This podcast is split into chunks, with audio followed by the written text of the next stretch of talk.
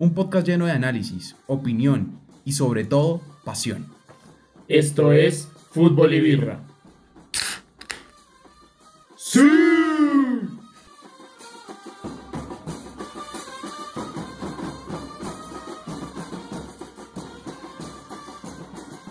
Bienvenidos a este sexto episodio de Fútbol y Birra. Un placer estar de nuevo acá. Hace ya unos episodios que yo, de Santiago Cifuentes, no estaba en este hermoso programa donde se vive el fútbol como si fuera uno solo y siempre, siempre, siempre nada cae mal ante un partido de fútbol, ante un coteíto de esos que se juegan con una pola al lado. Y en este episodio de hoy vamos a hablar de una de las ligas que en los últimos años ha tenido ciertas controversias a la hora de hablar de su nivel. Recordemos que la Liga Española es una de las ligas más competitivas. Durante años estuvo comandada por el Real Madrid y Barcelona y eso hacía que estos equipos fueran los mejores de la actualidad en ese entonces. Pero poco a poco, en la ida de Messi a la liga francesa y la ida de Cristiano en, ese entonces a la liga italiana, han dejado mucho que dar pero eso no quita que la Liga Española sea una de las ligas más hermosas que se ha visto y una de las ligas más top del mundo. Y para hablar de esa hermosa competición tenemos a Eduardo Muñoz. Eduardo, ¿cómo estás? Un gusto volver a hablar contigo en Fútbol y Birra. Hola, hola, hola. ¿Cómo vamos? Bueno, eh, bien y mal, bien y mal. Ya les contaremos por qué. Pero una, una jornada complicada en la liga complicada en la liga a nivel de fútbol en general. Muy buen fútbol que se vio sobre todo en Inglaterra, en Italia también estuvo bastante competitivo. Em, de hecho, pues vamos a ver par de movimientos en el fútbol italiano y en el fútbol inglés muy interesantes. En la liga no tanto movimiento, pero, pero sí vemos jugadores que están sacando la casta, ¿no? Y mostrando que la liga, la liga cuando hablo de la liga, ¿no? Valga, valga acotar acá que hablo de la liga española. Em, vemos que, que, está siendo una liga sumamente competitiva este año, ¿no? Antes eh, estamos acostumbrados a ver un 2-3 entre Madrid, Atlético y Barça, y ahora vemos, sigue el Madrid estando el primero, pero vemos una, una diferencia entre el Atlético y el Barça grande, donde hay varios equipos metidos entre, entre esos que normalmente eran segundo y tercero y se intercalaban entre esos primeros tres. Eh, pues triste, triste por el Barcelona, pero, pero un gran fin de semana de fútbol. Así es, Eduardo, una semana como un poco curiosa. Creo que ante los encuentros que se veía antes de este fin de semana se veía unos buenos partidos, por ejemplo el Barcelona-Real Betis, y, eh, pero dejaron mucho que desear. Sinceramente, los partidos que pude alcanzar a ver, se podía ver más, esperaba más espectáculo, ya sea por el Barça y ya sea por los demás equipos. Y como tú bien lo mencionas, hay un montón de sorpresas. Santiago Mejía, ¿cómo estás? Un gusto tenerte acá otra vez en Fútbol y Birra. ¿Qué opinas de la Liga Española y esta jornada que pasó y hasta ahora cómo va? ¿Tú qué crees? Bueno, no, pues gracias nuevamente estar acá. Eh, como había dicho en, episodios anteriores, pues era el nuevo fichaje, pero al parecer volvió el productor. Entonces, como que vamos a jugar la titularidad, ¿no? Eh, pero nada, hablando de la liga, la Liga Santander para propósitos de, de sponsors, para que también pauten acá. La, última vez hablamos de Star Plus y otros. Eh, Santander también es hora que paute aquí con nosotros en fútbol y birra, ¿no? ¿Quién quita que nos ahí darnos algo? Y paguen, paguen. Nunca viene mal un poco de plata también. Estamos hablando bien de la liga, o sea, por favor.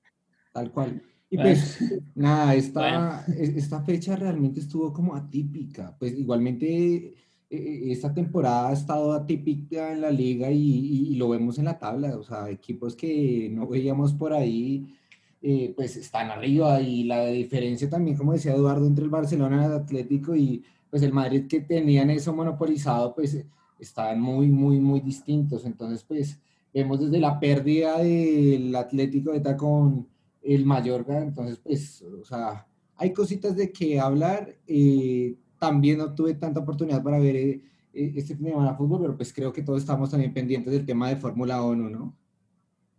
No vamos a hablar de eso. Estoy muy feliz, pero no vamos a hablar de eso. Yo sé, yo No, sé. pero sí, o sea, como bien tú lo mencionas, Santi, esta liga, y como también lo menciona Eduardo, esta liga está llena de sorpresas. Esta liga ha tenido un cambio radical a la hora de hablar. Ya estamos muy próximos a, la, a lo que se llama el parón de invierno eh, en la liga en, en Europa. Y vemos unas posiciones bastante, como tú lo mencionas, atípicas. Pero también lo que causa sorpresa es que hoy en Fútbol y Birra tenemos un gran invitado, un invitado muy, muy especial, que en verdad eh, es un conocedor de fútbol y más aún del fútbol español, ya sea porque vive allí y porque ha tenido un montón de experiencias con este lindo deporte. Les presento a José Francisco Rodríguez, o Pa- Pacho, como le dicen los Pancho, amigos. Pancho. Pa- Pancho, listo, Pancho, como le dicen los amigos, de pues, como le quieran decir. Pero, Pancho, un gusto tenerte acá, un gusto tenerte en Fútbol y Birra y qué lindo que estés acá hablando con nosotros de este deporte tan lindo. No, mira, Santiago, muchísimas gracias de verdad por la invitación. Eh, ya llevaba tiempo conversando con, con Eduardo porque este tipo de espacios yo creo que no solo para el, para el deporte, porque el fútbol es muy bonito y, y siempre tiene, tiene matices ¿no? de qué hablar, sino también para, para el entretenimiento. O sea, yo creo que esto, esto al final del día es un espacio que, que se va creando poco a poco y, y que, y que va teniendo cabida en, en el día a día de las personas y, y yo era una de esas personas, entonces siempre yo los había escuchado antes, se lo comentaba Eduardo y, también es, es un gusto poder estar aquí con ustedes y hablar de esto, de esto tan bonito que es el fútbol, ¿no? Pero especialmente el tema de la liga, así que muchísimas gracias por la invitación, agradecido de estar aquí. Gracias. No, Pancho, acá estamos eh, como muy felices de tenerte y como bien tú lo mencionas y, que, y que, has vivido este deporte de una manera muy linda y quería que les dijeras a todos nuestros oyentes de Fútbol y Birra que cuáles han sido tus experiencias con el, de- con el fútbol, o sea, cuál equipo te gusta de la Liga Española, cuál es tu equipo favorito de todo el mundo. Eh, para ti, ¿qué es el fútbol eh, exactamente? Mira, para responderte quizás de una forma breve y no extenderme tanto, eh, bueno, mi experiencia con el deporte siempre, siempre ha estado presente. El fútbol siempre ha estado presente en mi vida desde, desde muy pequeño, pero especialmente ya en, en lo que fue mi época adolescente, ¿no? De hecho, eh, bueno, comparto ese espacio con Eduardo Muñoz que está aquí. Eduardo, yo lo conozco desde que tengo tres años y siempre jugamos al fútbol, ¿no? Eh, en el, en el día a día, compartíamos eh, eh, aulas de clase, pero siempre estábamos jugando al fútbol en los recreos. Eh, ya después de, haber participado y haber jugado fútbol muchos años, no solo cotidianamente, de una manera informal en, en, el colegio, sino también a nivel competitivo, a nivel intercolegial, por un par de años o tres años, si no me equivoco. Después ya de adulto tuve la oportunidad de entrenar eh, a un equipo de juveniles en, en Tenerife, en, el archipiélago canario, la Sociedad Deportiva Casablanca, en el pueblo de Tejina, al norte de la isla. Y la verdad es que fue una experiencia muy enriquecedora. Y el fútbol, bueno, como te digo, siempre ha estado presente para mí y, no solo a nivel de práctica, sino también a nivel de, entretenimiento. En lo que la liga respecta, mira, soy culé desde que tengo uso de razón, eh, seguidor del Barcelona desde que tengo eh, uso de razón. Creo que la primera vez que, que me acuerdo claramente de, de, del Barça fue en, en un clásico. Eh, creo que tendría como seis o siete años. Estamos hablando de, del Real Madrid, de, los Galácticos, David Beckham, Ronaldo Nazario. De hecho, ya Ronaldo se había ido al, al Madrid. Estaba Figo también, recién llegado, Roberto Carlos. Todo este, este equipo, bueno, tan famoso en la historia de la liga. Eh, que me acuerdo, bueno, en esa época todo el mundo seguía ese Madrid eh, y, y, a mí no me gustaba, eh, no me gustaba seguir a los equipos a, lo, los que todo el mundo le iba, ¿no? Curiosamente, obvio, el Barcelona es un equipo también muy popular, pero el interés me nació fue por eso, porque todo el mundo en esa época y sobre todo en mi ámbito social, mis amigos del, del, colegio en esa edad, bueno, le iban al Madrid, yo, yo estaba negado, ¿no? De seguir al Madrid. Y, y, ahí fue donde nació, de, donde nació ese, esa, donde, donde se sembró esa semilla de, de ser culé. Y, y, bueno, ya después de ese momento, eh, con, con, lo que fue Ronaldinho, para mí Ronaldinho me enamoró, o sea, eh, creo que es de los jugadores donde realmente realzan el espectáculo del fútbol en su juego y es de los pocos jugadores que realmente van a, van, van, yo creo que van a, van a van a ser, o va a salir algún Ronaldinho, ¿no? Similar, o algún jugador que, que tenga estas características. Entonces, bueno, eh, ya, por Dios, eh, de eso hablaremos quizás luego para, con más detalle en la situación del Barcelona, pero sí, eh, culé desde, el uso de razón. Siempre he sido muy objetivo también. Eh, me quito la camiseta, yo creo, como, como toda persona que conoce muy bien el fútbol a nivel objetivo. Eh, me quito la camiseta del Barça cuando tengo que hacerlo y, y me gusta analizar mucho, eh, eh, sobre todo al Barcelona, ¿no? A nivel táctico, a nivel de lo que es el estilo de juego, a nivel de lo que propone el Barcelona en, partido tras partido y, bueno, eso también es, es, reflejo de, que, de, que, de, que, bueno, el fútbol es más que, que, un deporte, o sea, es más que ser fanático de un equipo, es, más, es mucho más que eso, ¿no? Al final el, fútbol une, une personas y yo creo que eso es lo que queda al final del día, ¿no? del fútbol, de lo bonito que es el fútbol. Así es, Pancho, un gusto que estés acá, acá en Fútbol y Birra, nuestro sexto episodio. Y tú bien lo mencionabas, el Barcelona, y quiero comenzar por eso específicamente. Es el cuarto partido de la era Xavi. Esta era que todos los culés, contándome a mí, contando a Eduardo, eh, y contando a Pancho, teníamos mucha esperanza de que, de que fuera un resurgir. Claramente estamos muy, es como, es muy rápido decir que cómo ha sido la trayectoria de Xavi como entrenador del equipo Blaugrana, pero se podría decir que ha jugado cuatro partidos, de los cuales cuatro así ha tenido la victoria, en uno ha tenido el empate y en otro la derrota. Eh, mm. Y en este momento eh, tanto en la UEFA como en la liga están en unas posiciones en que se están jugando el todo o nada. El Barcelona en la liga española está en la séptima posición, cuatro puntos detrás del, del siguiente que es el Rayo Vallecano. Y ahí se podría decir de si la liga de la era Xavi va a conseguir buenos frutos, pero todo el mundo pensó que esto iba a ser totalmente diferente. Eh, por ejemplo, esto se vio en el fin de semana contra el Real Betis, eh, un partido que mostraba mucha expectativa, tanto como para los aficionados culés y para el, los aficionados de la Liga Española. Quisiera comenzar con Pancho, que, que digas, ¿qué, ¿qué, crees que pasó en este partido? ¿Cómo, cómo fue el juego del Barcelona? ¿Tienen posibilidad de, de mejorar? ¿Tienen una posibilidad de desarrollo para lo que queda del resto de liga? Mira, el partido contra el Betis fue un partido, creo yo, eh, muy bien planteado tácticamente por Xavi. Eh, fue un partido donde el Barcelona eh, tuvo, diría yo, no completo dominio, pero sí en la mayoría del partido tuvo muy buen dominio de, de, de, lo que fueron ambas secuencias, tanto ofensivas como defensivas, exceptuando lo que fue el gol del Betis. ¿no? el gol del Betis llega en una contra donde el mismo Xavi también en rueda de prensa dice que se tuvo que haber hecho alguna falta táctica.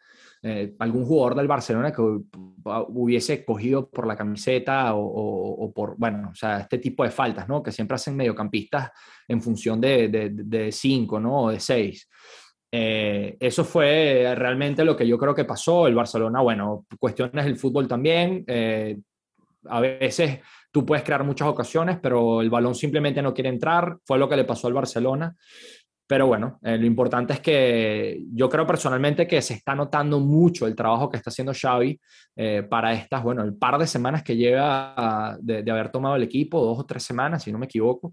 Eh, se nota mucho en el estilo de juego, lo ancho que está jugando también el equipo, con dos extremos bien abiertos, pegados a la, pegados a la línea de cal, similarmente como le gustaba a, Guardiola jugar también se nota que, más allá de un tema de formación, o sea, me gusta mucho usar el ejemplo que un amigo me, dio, que también es muy conocedor del tema futbolístico, que la formación simplemente es un número, o sea, es como un número de teléfonos. Lo importante es que los jugadores, tú puedes jugar un 3-4-3, un 4-3-3, un 5-3-2. Al, final del día lo que importa es que tus jugadores como técnicos entiendan a lo que tú quieres jugar cuál es tu propuesta de juego y estar fielmente convencidos de ello. Eso es lo más importante y eso se está notando con el Barcelona de Xavi.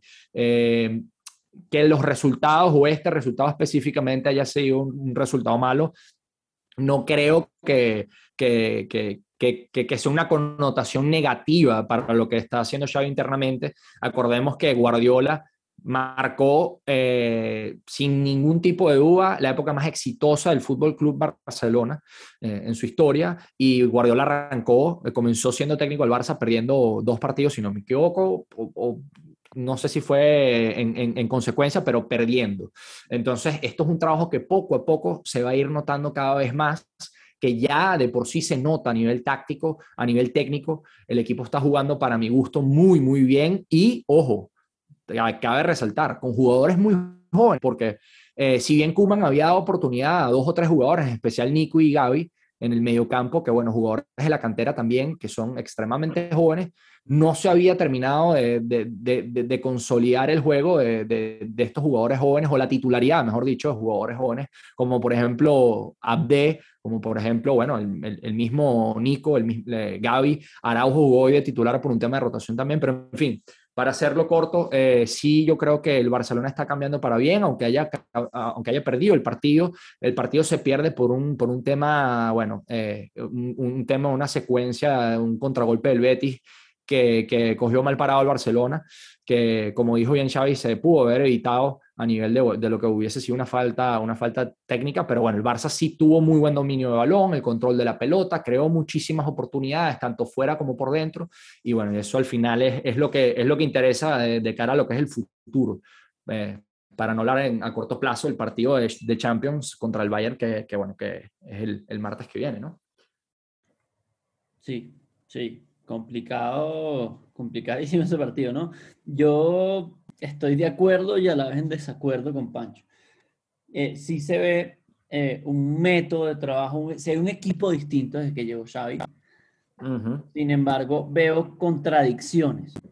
Si tú sales en la rueda de prensa a decir, el Barça tiene que ganar todo, el Barça es el mejor equipo del mundo y venimos a ganar, no nos conformamos con un empate, no nos conformamos con una pérdida, nos conformamos solo con ganar y después de perder sales una rueda de prensa a decir, nos merecíamos ganar, jugamos muy bien, estoy feliz con el equipo, así hayamos perdido. Para mí eso es una contradicción grandísima y espero que, que se vea contrarrestada con resultados. Nada nos sirve de que el Barcelona esté jugando bonito si no gana. Y sí, el Barcelona está jugando bien. Eh, ayer, yo estoy de acuerdo con Pancho, fue, fue un buen partido el Barcelona, se plantearon bien, pero el Barcelona tiene dos problemas y dos problemas muy grandes que vienen detrás. Uno que viene desde hace 3, 4 años atrás y otro que viene eh, de esta temporada, incluso eh, la anterior también. El primero del que les hablo es la defensa. La defensa del Barcelona está muy regular. Un, Lenglet que yo sigo sin entender por qué juega en el Barcelona y por qué es titular en el Barcelona. Me parece un central extremadamente flojo. Me parece que es un central que no cumple y no destaca nunca. Entonces es preocupante. Un Serginho es que llegó con una promesa joven que sí me parece que es bueno, pero que no sabe cumplir una labor defensiva eh, de hecho, cuando estaban usándolo como extremo, hizo una labor más interesante, pero como labor defensiva me parece que todavía le falta muchísimo. Y si tú vas a ser lateral, tu principal labor es defender. Y no lo está haciendo bien. Entonces, ahí hay dos huecos muy importantes en Barcelona. Y segundo, no ejecutan las oportunidades. O sea, no hacen, no, no hay oportunidades. O sea, tres tiros a gol en todo el partido. Tú eres el Barcelona. Si tú quieres salir a ganar, tienes que hacer goles. Y somos un equipo que no estamos haciendo goles. Trajimos un Memphis Depay que es un delanterazo, pero tenemos un problema y es que uno, no le están llegando los balones filtrados como le deberían llegar. Y dos, le está costando moverse entre los centrales y ser aguerrido como si lo era un Lucho Suárez, por ejemplo. Y además, arriba, o sea, yo estoy de acuerdo con usar jugadores de la cantera. Abde me parece fantástico. Pero entra Dembélé y el desequilibrio que aporta al Barcelona es absurdo. Sí, sí, Lo mismo pasa con Coutinho. Coutinho fue desequilibrante durante tres minutos, cuatro o cinco minutos del partido. Del resto desapareció. Entonces, el Barcelona es un equipo que se caracteriza por jugar bonito y por crear ocasiones y por hacer goles, por hacer pases filtrados y generar ese tipo de oportunidades mágicas. Y eso lo ha perdido este Barcelona.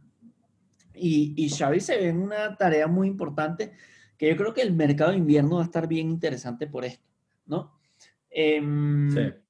Tienes, pues además con la corres con la mala suerte de que Gaby eh, sufre una contusión eh, a, mitad del partido y tiene que salir.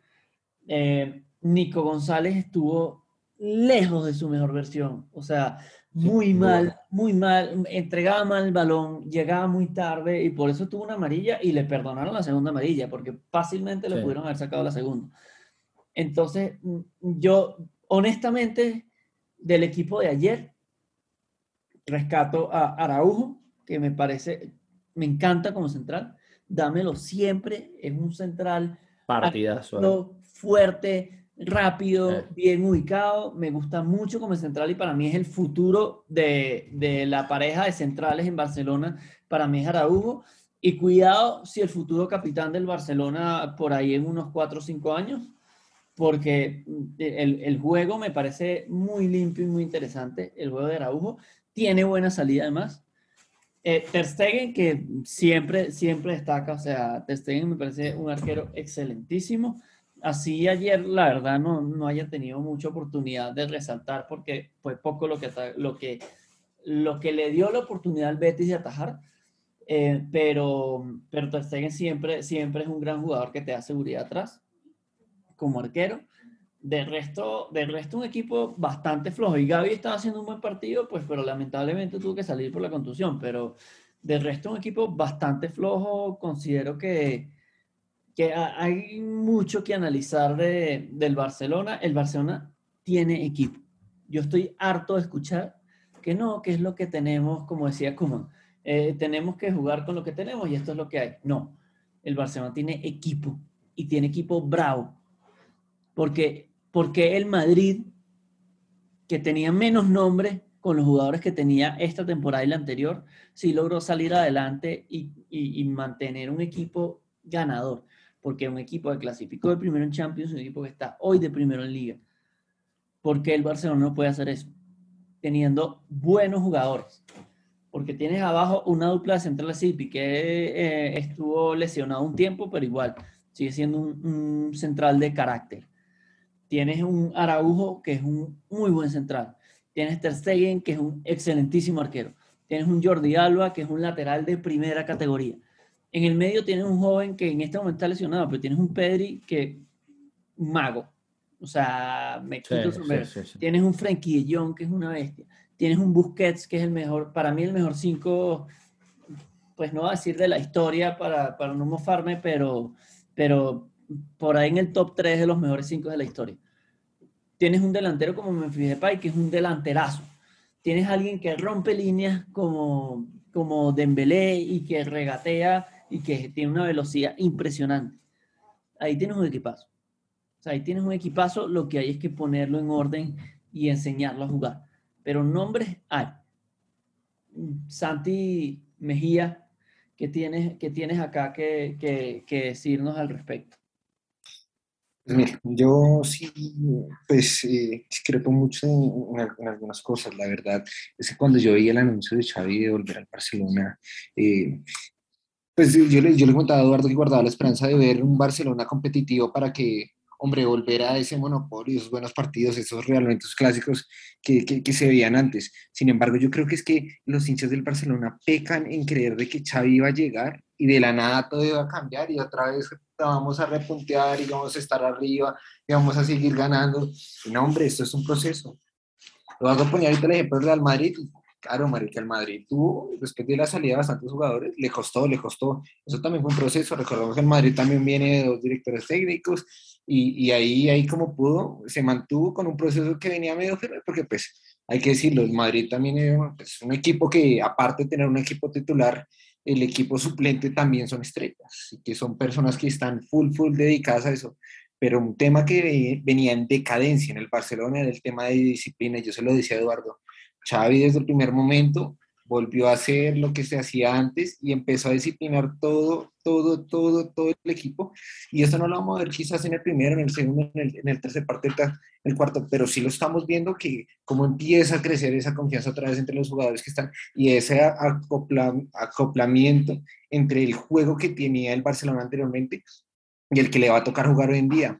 Además de que también recordemos que han perdido muy buenos jugadores. El Kun desafortunadamente por el tema del retiro prematuro a raíz de lo de la falla del corazón, pero pues eh, Barcelona no, no, no pretendamos de, o sea, castigar al Barcelona y, y, ponerlo a decir como es que el Barcelona ya debería estar jugando a tope como jugaba antes porque tiene a Xavi, ¿no? Yo creo que esto es un proceso y yo creo que se está, se está haciendo. Esperar a ver qué va a pasar ahorita en la próxima semana con el tema de, del Bayern de Múnich porque es un partido que realmente está difícil, difícil, pero mire, por lo menos está subiendo y, ya no está más afuera de, de, los equipos que no van a Champions y Europa League, porque era algo que yo hablaba también con Eduardo y le decía, marica, a mí lo que realmente me preocupa es que un equipo como el Barcelona quede fuera de esas competiciones porque pues es realmente importante ver un equipo de ese nivel allá, pues para dar un buen espectáculo. Aquí no, no, no nos digamos mentira de que queremos ver, no sé, un Real Betis en Champions o algo así, o sea, son buenos equipos y a veces dan sorpresa en Europa League, porque uno ve y termina viendo finales como, no sé, buscar un Real Sociedad, un Villa ya y hacen un buen partido. Yo no digo que no es un planteamiento malo y que aquí por, eh, por debajar equipos, pero pues uno pretende ver realmente esos equipos de elite arriba esos clásicos como en, pequeñas finales anteriores, como lo vamos a ver ahorita con el Barcelona del Bayern. Entonces, pues esperemos a ver qué pasa. Realmente yo creo que le estamos dando muy duro, se están acoplando, viene Xavi, va a mejorar quizás las cosas. Esperemos que sí, como le digo, pues yo no soy hincha culé, yo sí voy full al Real Madrid, pero pues uno también quiere que esta liga sea competitiva, entonces pues eso sería lo que yo tengo que decir. Sí, no, totalmente, totalmente. Eh, acá, bueno, siguiendo un poco, ya, ya hablamos de, de del Barcelona. Eh, quiero comentarle a, a, nuestros oyentes cómo va la liga. Eh, la liga, la liga está, está interesante por lo que les hablábamos. Estamos acostumbrados a un 1-2-3 que se repartía entre el Atlético de Madrid, el Real Madrid y el Barcelona. Y este año está muy distinta, y está muy distinta con 16 juegos jugados, ¿no? No, no estamos hablando de que, de que apenas van cuatro juegos, todavía hay mucho que sortear, no. O sea, ya hay prácticamente media liga jugada y, está muy dispareja eh, en términos de quién está de primero y quiénes lo siguen. Eh, vemos un Real Madrid de primero muy sólido, 39 puntos. Eh, versus el segundo lugar, que es el Sevilla, con 31 puntos. Un partido menos, sí, pero se sigue viendo más fútbol de, de parte del, del, Real Madrid. Se ve un equipo muy, muy sólido. De tercero está el Real Betis, eh, que derrotó al Real Madrid en, en esta última fecha 1 por 0. Pues ya, ya hablamos un poco un poco sobre, sobre cómo fue este partido. De cuarto el Atlético Madrid, un equipo que estamos acostumbrados a ver entre los primeros tres puestos, que además tiene una plantilla absurda, ¿no? O sea, se reforzaron muy bien este año y no han terminado de, de convencer, ¿no? Eh, de quinto lugar, un Real Sociedad. De sexto, un Rayo Vallecano que está haciendo una temporada muy interesante. Muy buena temporada la que está haciendo el, Rayo Vallecano. Eh, al principio estaba jalonada por el Tigre Falcao, pero vemos que con el Tigre lesionado y siguen haciendo su trabajo muy bien. La verdad, me quito el sombrero ante este equipo. El Rayo Vallecano jugando muy, muy bien. Me gusta, ojalá siga compitiendo de esta manera. No me molestaría para nada verlo al final de temporada en puesto de Champions, siempre y cuando Barça esté también ahí. y de séptimo, el Barcelona, octavo el Valencia. Eh, haciendo, pues, ambos equipos un fútbol bastante mediocre. El Valencia, aunque haya ganado en esta fecha, eh, no termina de convencer tampoco, no termina de convencer. Eh, pero quisiera hablar un poquito sobre el líder de la liga. Santi, háblanos un poco sobre, sobre tu percepción sobre el líder de la Liga del Real Madrid.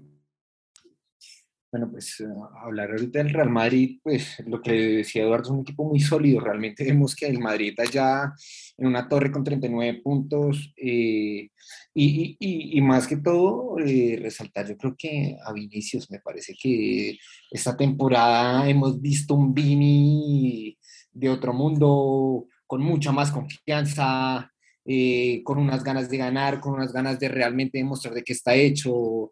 También lo vemos en, la selección, porque es que también le están dando minutos en la selección y, y, eso está bien. Miren, el tema de que pensábamos que con la salida de bastantes jugadores del Madrid, como lo vimos eh, antes, eh, pues no se iba a lograr reemplazar e-, ese hueco, pues Vinicius Junior está demostrando actualmente que, de que no es así. Además de que pues no, no solamente hablar de Vinicius, sino también el tema de, del arquero y que todavía hay una defensa muy sólida realmente. creo que el Madrid ahorita está haciendo muy buen planteamiento y, y yo creo que también hay que darle su mérito al, al, actual técnico, porque es que es una persona que realmente sabe... Eh, cómo jugar con la plantilla que tiene y cómo acomodar las fichas. Yo creo que eh, Chelotti hace un papelazo muy, muy, muy brutal y entonces por eso yo diría que el Madrid está muy sólido arriba. Esa sería mi perspectiva puntualmente del Madrid, pero sí, sí me llamaría la atención de, de, encuentros que vienen para, para, la próxima fecha, como lo que es el, Real Betis y el Real Sociedad, que están arriba ambos, están en una zona de Champions y el otro está en zona de Europa League. Realmente tienen enfrentamientos muy, muy buenos y también en Madrid, Madrid va a tener, eh, tenemos clásico la, la, otra jornada, ¿no? Viene el Atlético de perder en el Wanda Metropolitano, esperemos a ver qué pasa, siempre será un, buen encuentro entre los colchoneros y, y, el Madrid, entonces pues esa es mi perspectiva, pero pues yo sí quiero que nos digan desde España cómo se ve esos partidos antes, esas previas, entonces, pues, eh, ah, Pancho, ¿tú, ¿tú qué nos comentarías de ese partido que se va a a la próxima fecha? Mira, yo creo que ambos equipos, bueno, eh, tomando el contexto de cada uno, la actualidad, el Madrid de verdad que está jugando muy buen fútbol, eh, no, solo, no solo en ataque, sino en defensa, eh, como bien comentaba Santi, o sea, el Madrid detrás es una cosa de locos, o sea, no solo con toda su defensa, tienes un porterazo que es Courtois, pero además el, el, cabe resaltar, yo creo que la defensa, lo de Militao está haciendo algo superlativo, es que no hay otra cosa, o sea, eh, Militao no pierde un duelo aéreo, creo yo, desde hace tres, dos o tres partidos, o perderá uno cada cinco o seis, o sea, es que a nivel estadístico es una barbaridad lo que está haciendo Militao detrás. Eh, a nivel de intercepciones, para de contar, Militao es un muro eh, en la actualidad. Y es lo bonito, ¿no? Porque también eh, dentro de la defensa ves a un Alaba que se suelta, que sube, que busca, que busca eh, hacer conexiones con el extremo izquierdo, en este caso Vinicius, o con el mismo lateral, juega por dentro también, tiene pegada a media distancia. Eh, el Madrid es un equipo extremadamente completo. Modric y Kroos, arquitectos en el medio campo. bueno, lastimosa la, la, la, lesión de Benzema, que parece ser una sobrecarga de isquiotibiales. Eh, puede, puede, esperemos, vamos a ver qué, qué, termina diciendo el parte médico, pero puede llegar, a, creo yo, para el partido contra el Atlético. Y el Atlético actualmente, eh, mira, o sea, yo creo que el Atlético es el único equipo en la liga, si, si me ponen a mí como, como técnico de cualquier equipo de liga, el único equipo contra el que no quisiera jugar, indistintamente de cómo esté el Atlético en la actualidad, porque el Atlético de Madrid es el equipo que tiene la mentalidad más aguerrida de todas. Y en mucha parte es por el Cholo Simeone. O sea, el Cholo trabaja la mentalidad de los jugadores la, y, la preparación física por sobre todo lo demás. Y es algo que se nota mucho en el campo. El Atlético no le fue bien en este partido, eh, diría yo, a nivel de generación de juego, bueno, de, de, culminación de jugada, acabar la jugada fuera del área. Pero, pero bueno, hay, hay jugadores que, que, tuvieron muy buenos momentos, como Ángel Correa, que está, que, está jugando muy buen fútbol, está creando muchas ocasiones, en, el uno por uno está teniendo mucho desparpajo, muy buen regate, eh, siempre busca eh, quizás tirar hacia la línea, hacia la línea final de, del arco contrario para luego centrar hacia el punto penal, eh, recortar hacia adentro y pegar de sur. O sea, de verdad que es un jugador con muchos recursos y, y que, está, y, que está en un, buen, a muy buen nivel, pero bueno. Eh, de todas maneras, complementando evidentemente lo que dijo Santi, yo creo que va a ser un partido, un partido muy bonito, el Real Madrid Atlético, un derby que va a valer la pena ver, eh, pero por sobre todo, claro está, por, por, por, por lo que siempre es, es, el, bueno, la condición actual del Madrid y también el underdog, ¿no? Lo que es el, el quizás el pequeño o, el, o como, como, se etiqueta que, al Atlético en la historia de esta rivalidad, ¿no? El, el, equipo pequeño contra el grande y el Atlético siendo... Eh, lo que es, ¿no? Un equipo que nunca se da por vencer y que seguro va a estar a la altura eh, contra el Madrid. Sí, totalmente, totalmente. Estoy de acuerdo. Eh, este tipo de partidos son finales. O sea, este tipo de partidos, eh, más allá de que el Madrid sea el primero en la tabla y el Atlético esté en este momento de cuarto, es impresionante. o sea, se, se, pueden montar en, en, en la Simeoneta y, y, hacer un gran partido y, y ganar al Madrid, al Real, sin duda alguna. Eh, a ver, yo voy a hablar un poco de los dos equipos. Para mí, yo lo decía al principio de la temporada de fútbol y birra, el Atlético de Madrid es el mejor equipo de la liga en cuanto a plantilla.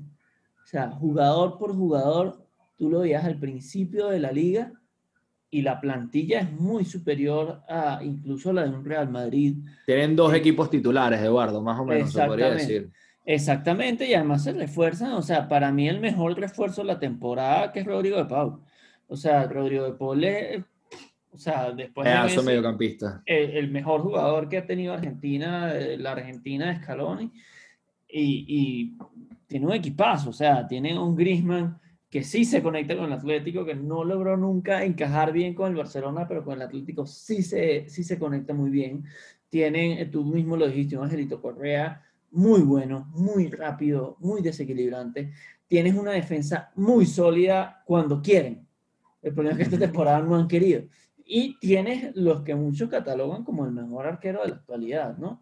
Eh, aunque Donnarumma se haya ganado el premio de France Football. El pues, Yashin, sí, sí. Exacto, pero para muchos Oblak es el mejor arquero. Y bueno, así no lo sea. O sea, Oblak tiene la talla de los mejores arqueros del mundo y lo ha demostrado muy bien. Además tienes pues a un Lucho Suárez, que es un 9 hiper aguerrido, lo extraño muchísimo del Barcelona, estoy seguro que la situación del Barcelona sería muy distinta si Lucho Suárez estuviera hoy en día ahí. Tienes un Joao Félix, que es un jugador muy desequilibrante, que sabe encontrar juego, que sabe producir juego y oportunidades, pero no, no se logra. Por otro lado, tienes un Real Madrid que ha sido un equipo muy, muy sólido. Ellos les pasa mucho que empiezan las temporadas relativamente flojos, pero... Al final te matan, ¿no? terminan apretando y, te, matan. Exacto, se van montando, se van entendiendo entre ellos y así absurdo la compenetración que tiene este Real Madrid, que muchos lo criticaron porque no tenía la talla de el Real Madrid y ha demostrado que sí, ha demostrado que sigue siendo, digamos, el club histórico que es. Eh, me uno a las palabras de Pancho, el militado qué central. Impresionante. Qué pedazo de central, de verdad. Es que es, o sea, es que yo no, yo a veces en este partido específicamente no paré de contar las veces en las cuales Militao o despejaba un balón o ganaba un duelo aéreo. Es que por todos lados, creo que eh, eh, los duelos, los mano a mano que tenía, tuvo dos intercepciones, eh, cinco entradas exitosas, o sea, dos tiros bloqueados, creo, bueno, no sé si tuvieron la oportunidad de, ver ese partido, el balón centrado con Rosca que peina, peina un delantero del otro equipo y Militao la saca, pero es que casi que sin ver, o sea, con, el balón venía por la espalda, él estaba yendo hacia el arco y, y estira la pierna y la saca, o sea, que es, una, locura. O sea, y, y, alguien que entró como banca el, el año pasado y que, y que no dan nada por Militao, de hecho hace dos años entró un par de partidos y era el hueco del Madrid y hoy en día es un defensa extremadamente sólido y, cumplidor, ¿no? Y además tienes con quién más en la dupla con David Alaba. ¿Quién más pudo venir a suplir el rol de Sergio Ramos que Alaba? O sea, un central que hace muy bien su papel defensivo, pero además tiene ese plus ofensivo mortal. Y lo que hablábamos con Javi también eh, en los últimos dos episodios que tuvimos, eh, ese liderazgo que llegó a ponerse prácticamente la banda de capitán y a liderar ese equipo de una forma impresionante. Pero más de eso, o sea, todo el equipo es un equipo muy cumplido. O sea, fíjate los laterales. Tienes un Mendy que es alguien extremadamente rápido y muy bueno defensivamente. Es alguien largo que te logra conquistar la banda de extremo a extremo, tanto defensiva como ofensivamente. Tienes un Carvajal que aunque está lejos de ser su mejor temporada, está siendo bastante cumplidor. Tienes Muy sobrio. exacto. Eh, eh, exacto. Eh, Carvajal es... Eh, te podría decir que es lo más regular hoy en día del Madrid, pero sigue siendo cumplido. Aún así sigue siendo cumplido. Tienes un mediocampo que hoy por hoy es de los mejores mediocampos del mundo y lo demostró con las 3, 4 Champions que llegan en la espalda, que son Toni Kroos, Casemiro y Modric. O sea, el juego de Modric eh, de este fin de semana, de este fin de semana, incluso de la semana, ¿no? De cuando jugaron contra el Athletic, impresionante. O sea, Modric Conductor por completo del juego ofensivo del Real Madrid. O sea, la, verdad es que por Modric va todo el ritmo de juego del, Real Madrid.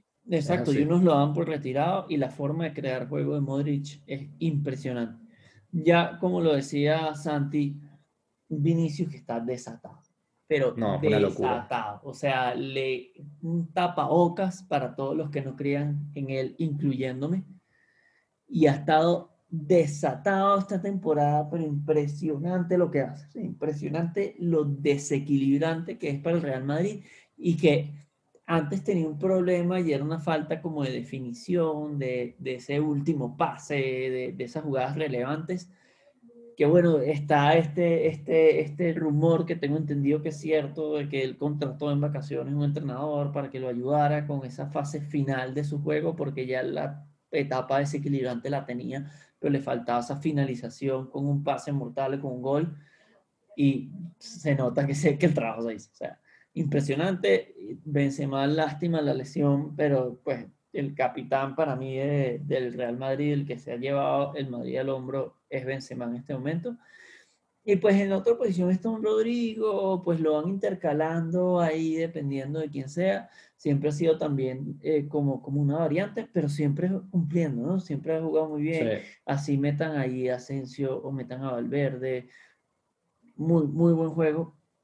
Incluso Fíjate que se lesiona Benzema y entra Luka Jovic por el que nadie da un peso en el Real Madrid y entra a hacer un partidazo con gol. Y, como es el fútbol, ¿no? Sí, como es el fútbol al final que te trae esas sorpresas.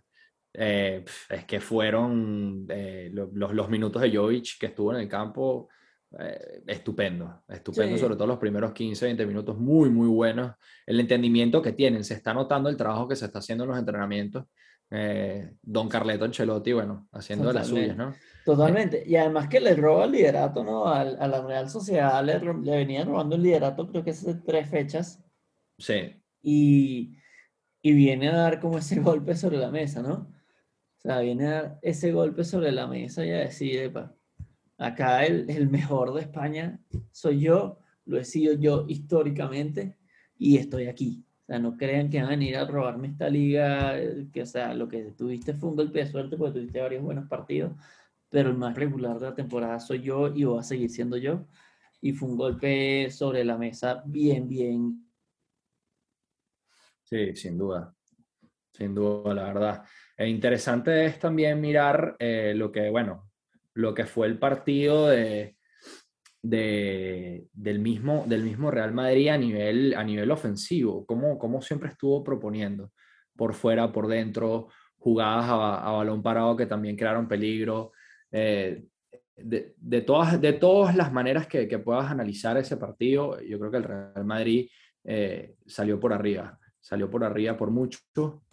Y, y, se notó, y se notó en el campo. Y bueno, ahora también, como comentaban, yo creo que ese partido contra, la, contra el Atlético va a ser algo que, que sin duda eh, va a ser el highlight de la próxima, de la próxima jornada por, por, por, lo que ello respecta. Eh, por, por, bueno, muchas cosas yo creo que también me gustaría mencionar el tema de Suárez, porque tercer goleador histórico del Barcelona y se fue gratis al Atlético de Madrid. O sea... No, una grosería, una grosería de parte de Kuman para mí, una falta de respeto el a uno de los mejores delanteros de la historia, que por teléfono le digas de un día para otro, ya no te necesitamos más, prescindimos de tu servicio, chao, puedes ir buscando trabajo. Una cochina, una cochina, o sea, eh, hasta, hasta molesto, hasta molesto. Em, yo creo que ahorita, ahorita vamos a seguir eh, con la sección más esperada de este programa. Eh, vamos a seguir con el 11 ideal. Este, este, para que vean, este, esta semana no fue fácil porque para mí la calidad de los partidos de liga no estuvo tan buena, pero interesante, interesante este 11 porque creo que van a salir jugadores que no suelen salir. Em, vamos a ver, digamos, eh, nombres que no estamos acostumbrados a ver en estos 11 ideales, pero que sin embargo esta semana mm, han hecho muy buenos partidos. Entonces, eh, vamos, vamos a comenzar acá en el 11 ideal por los porteros eh, que, que, que vimos que hicieron una buena actuación. Bueno, bueno, entonces como decía Eduardo, vamos con este 11 ideal, este 11 de la liga. Y bueno, entonces empezamos con arqueros, Eduardo. ¿Tú qué opinas? ¿Quién crees que debería estar hoy dentro de las personas que creemos que deben ser seleccionadas? Mira, eh, para mí, Courtois, Courtois es, o sea, es que tiene, o sea, por ejemplo, no, no es que haya tenido demasiadas actuaciones, pero la seguridad con la que, con la que trata el arco y, esa irreverencia es impresionante. Yo, yo voy a nominar dos, después me voy a elegir por uno.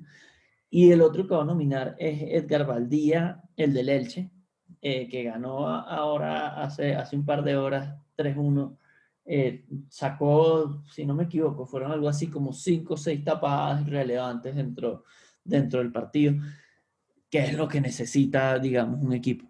O sea, necesita un arquero que responda, que muestre seguridad y por eso yo nomino a estos dos. son dos arqueros que están dando la talla. Perfecto. Entonces, dices que Cortúa y Valdía. Ahora vamos con Pancho. ¿Tú qué crees? ¿Quiénes deberían estar nominados para nuestro 11 de la semana en la liga?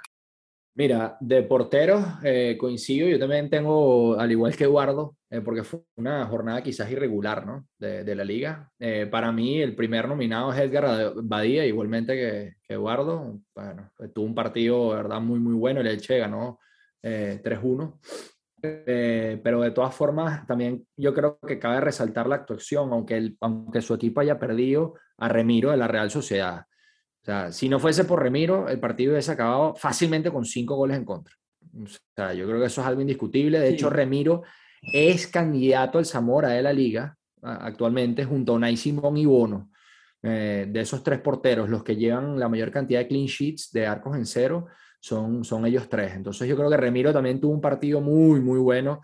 Eh, pero bueno, lastimosamente su equipo, eh, de, de, todas las ocasiones que creó el Madrid, eh, consolidó dos y eso fue lo que dio la, la pérdida del partido, pero para mí Remiro y, y Badía. Ok, y para mí, pues ya que dijeron cada uno que es un nombre distinto, eh, yo, yo, yo, quería nominar a uno y más allá que su equipo también perdió, creo que Oura hizo un muy buen partido eh, y, concuerdo con lo que decía Eduardo previamente con el tema de, del Atlético.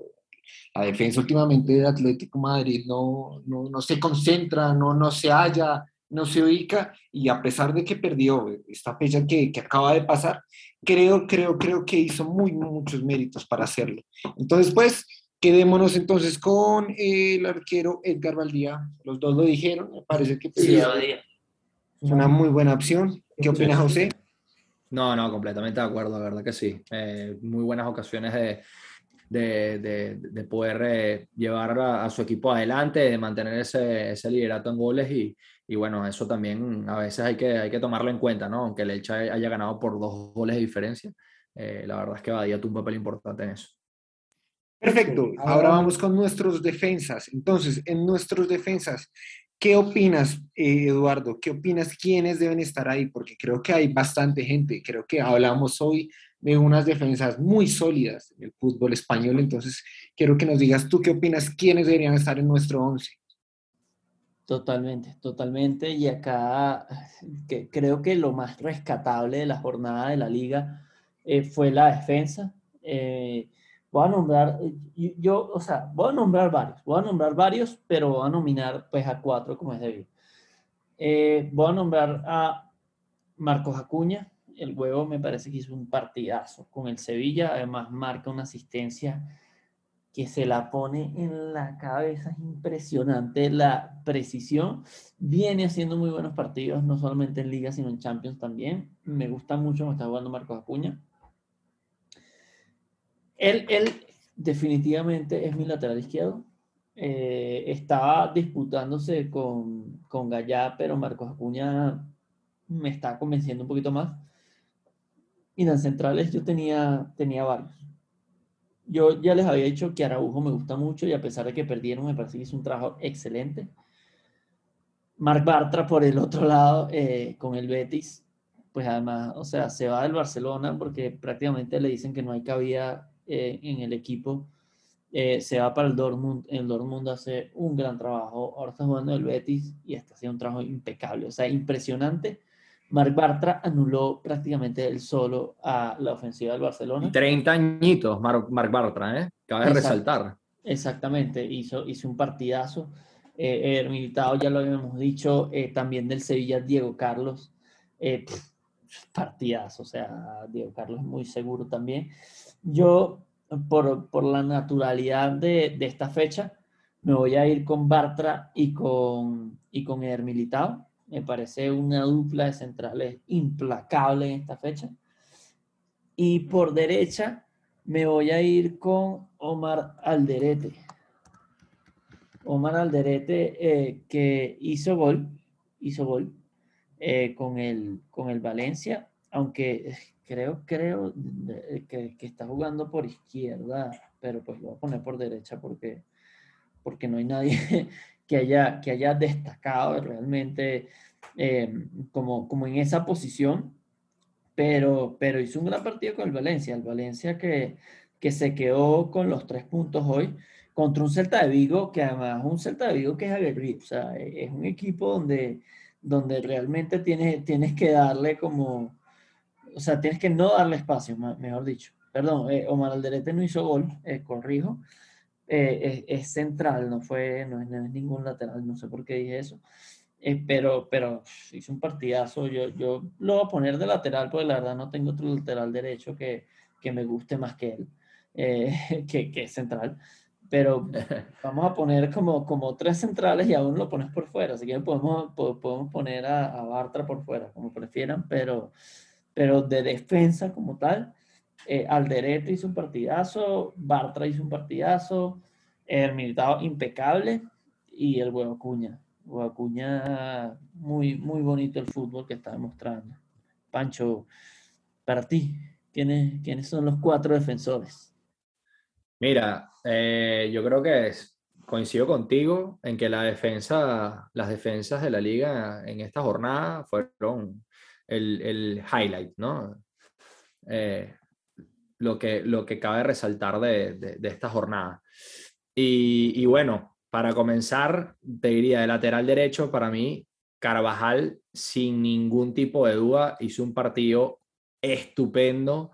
Eh, Carvajal tuvo un acierto de pases del 94,4%, dio 80 pases, ganó dos duelos aéreos, tres despejes y una intercepción. O sea, Carvajal por derecha, aunque quizás no estuvo, eh, no, no, no, no forma parte de ese spotlight como Vinicius o, o Eder Militao, hizo un partido muy, muy, muy bueno Carvajal por derecha, la verdad. Eh, luego de centrales te diría que Araujo y Militao. O sea, los Araujo, Araujo, eh, duelos individuales, los ganó, creo, casi todos. Creo que perdió uno solo. Eh, 89,9% de, de efectividad de pases, 79 pases dio Araujo, o sea, prácticamente las estadísticas de un mediocampista tuvo dos intercepciones eh, y, y, bloqueó un tiro importante también, o sea que Araujo, una muralla. Militao, 10 despejes, dos intercepciones y cinco entradas con dos tiros bloqueados. ¿Qué más quieres que te diga? Te pongo un camión delante que se llama Eder Militao y no me pasa, bueno, eh, nadie por encima. Y fíjate tú el lateral izquierdo, a mí me costó un poco quizás elegir por la misma razón que tú, Eduardo, pero Alex Moreno del Real Betis. 11 entradas exitosas, dos intercepciones y dos despejes. Le comió la cara a Serginho Dest. O sea, Serginho Dest no pudo subir.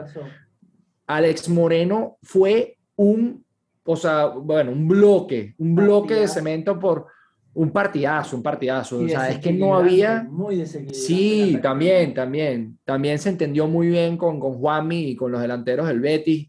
eh, creó, bueno, creó muy buenas ocasiones, pero el, el, de resaltar fue la labor en defensa que tuvo. Yo creo que esos serían mis cuatro. Carvajal, Araujo Militao y Alex Moreno. Excelente. Pues me toca, me toca a mí y dentro de esos, pues Eder Militao, siendo yo de Real Madrid, realmente, hombre, no hay nada, nada más que decir. Realmente parece una muralla. Eh, creo que es de las defensas más sólidas ahorita que hay, o el de defensor que realmente está casi en todo. Eh, eh, es cómico como vemos que durante esta jornada, y lo decía Pancho ahorita, realmente las defensas tuvieron un papel muy protagónico, más allá de todo lo que vimos en la liga. Realmente vimos que un equipo sin defensa realmente o tiene usted un muy buen portero o una muy buena suerte no tiene, no tiene, uno, no tiene uno ambas. Eh, bueno, bueno, pasando por, eh, ay, pero no, me, comí el resto de, de, los que iba a nombrar. Eh, bueno, va Militado, dije, va Dani Carvajal también se, un partidazo, a pesar de que no está dando el 110% que siempre veníamos acostumbrado, acostumbrados a ver, puesto que venimos, sabemos de dónde venimos, bueno, Real Madrid Castilla, una persona que realmente ha trabajado la cantera, realmente da todo por el club, eh, creo que también podríamos meter por ahí a Marcos Acuña, no lo vemos por fuera, parece también muy, muy bueno. Ha hecho un papel muy importante también y de, de, resaltarlo no solamente en la liga, sino con la selección argentina. Creo que también es, es importante mencionarlo. Y ese cuarto, ese cuarto no sabría qué, cuál de todos, cuál, cuál, cuál colocar. Lo que pasa es que esta fecha realmente hubo mucha, mucha gente. Entonces uno no podría decir pero, pero me iría, claro, me iría con el que dijo Eduardo Araujo. Realmente creo que es lo, lo que tiene ahorita realmente pues, importante, importante eh, resaltar el Barcelona. Se lo dije yo, ¿no, Eduardo? Tú que eres culé y no mencionas Araujo, ¿qué te pasa, vale? sí, sí, Totalmente, totalmente. No, no lo mencioné porque es que, es que Bartra me pareció que hizo un gran trabajo, pero es verdad. jugó muy bien. Araujo apartar, o sea, dejando un lado que perdió, hizo un partidazo. Entonces quedamos con nuestra línea de cuatro. Vamos a hacer un 4-3-3 aprovechando que, que Javi no pudo estar en este programa, eh, que siempre quiere hacer alineaciones raras. Un 4-3-3 básico. Entonces quedamos por la derecha con Carvajal, eh, de centrales una dupla entre el Militado y Araujo, Uf, qué buena dupla. Y por la izquierda, pues por, por votación, eh, el Huevo Acuña. El Huevo Acuña. El Huevo Acuña. Muy buen partido. Eh, ahora vamos con los centrocampistas, el mediocampo, los que organizan. Santi, cuéntanos un poco a quiénes nominas tú para el centro del campo para que repartan juego según lo que hicieron este fin de semana en la liga. Bueno, pues realmente yo creo que estoy como muy sesgado. Me pasa lo que le pasa a veces a Javi con el tema de James, ¿no? Eh, por mí metería al Madrid completo. Creo que es que el equipo es muy, muy, muy sólido. Y, creo que Modric está haciendo un trabajo muy, muy, muy sólido. Realmente es algo que no nos sorprende. Es un jugador con bastante experiencia, es una persona que realmente sabe qué es lo que está haciendo. Eh, y pues nada, también vemos que no solamente es disciplina y, constancia, sino que también e, e, es, es tener esa magia y, y, como que ese toque, ese, talento. Eh, esta, esta, esta, jornada de la liga pues, eh, pues, ha dejado bastantes jugadores, pero pues yo no, yo no saldría del, pues yo no saldría, saldría del Madrid, siendo, siendo sincero. Realmente pues hay muchos otros, eh, podría mencionar del Atlético, que a pesar de que pues, no tuvo una gran relevancia, eh, que me parece que pues, hizo una labor importante esta jornada, a pesar de que no estuvo muy, muy de lleno el partido, en las que tocó, que tuve el placer de ver, pues eh, cumplió, hizo un gran trabajo que como para decir, como pongámoslo, uy, idolatrémoslo, pero sí, sí cumplió. Entonces yo me iría por el momento con esos dos. Les quedo viendo el tercero porque realmente no, no sé quién más colocar ahí. Creo que de otros equipos que no están tan, tan presentes podríamos meter a alguien ahí. ¿Tú qué opinas, Pancho? ¿Quién podríamos meter de ahí de, tercer refuerzo? Mira, yo metería eh, de tercer refuerzo a Puertas del Granada. Puertas hizo un partido eh, que, o sea, digno de verdad de, un, de un volante 8, de ir y venir. O sea, no tuvo muy, buen, muy buena cantidad de pases Lo tenía anotado, lo tenía sí, anotado. Sí, sí, De acuerdo. No tuvo tantos aciertos, o sea, no, tuvo un 68,8% de pases acertados, pero tuvo tres disparos a puerta y, y marcó el gol que le dio la victoria al Granada. O sea, eh, yo creo que Puertas, Puertas ha hecho un partidazo, además que, con una veteranía. Perdón, perdón, te interrumpo, Pancho. Sí, sí, sí. Eh, es lo que uno busca, al fin y al cabo, en un jugador. O sea, uno no quiere un jugador perfecto. Uno quiere un jugador que en el momento en el que tiene que sacar la garra, la saque. Y Puertas fue ese jugador este fin de semana, o bueno, durante la semana con el Granada.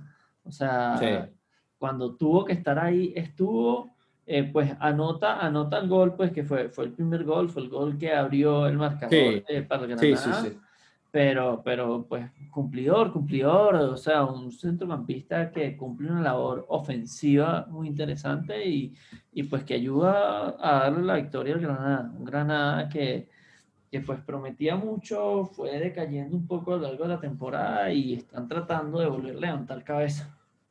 Pero, perdón, ya dijiste puertas. ¿Cuáles serían tus otros dos, Pancho?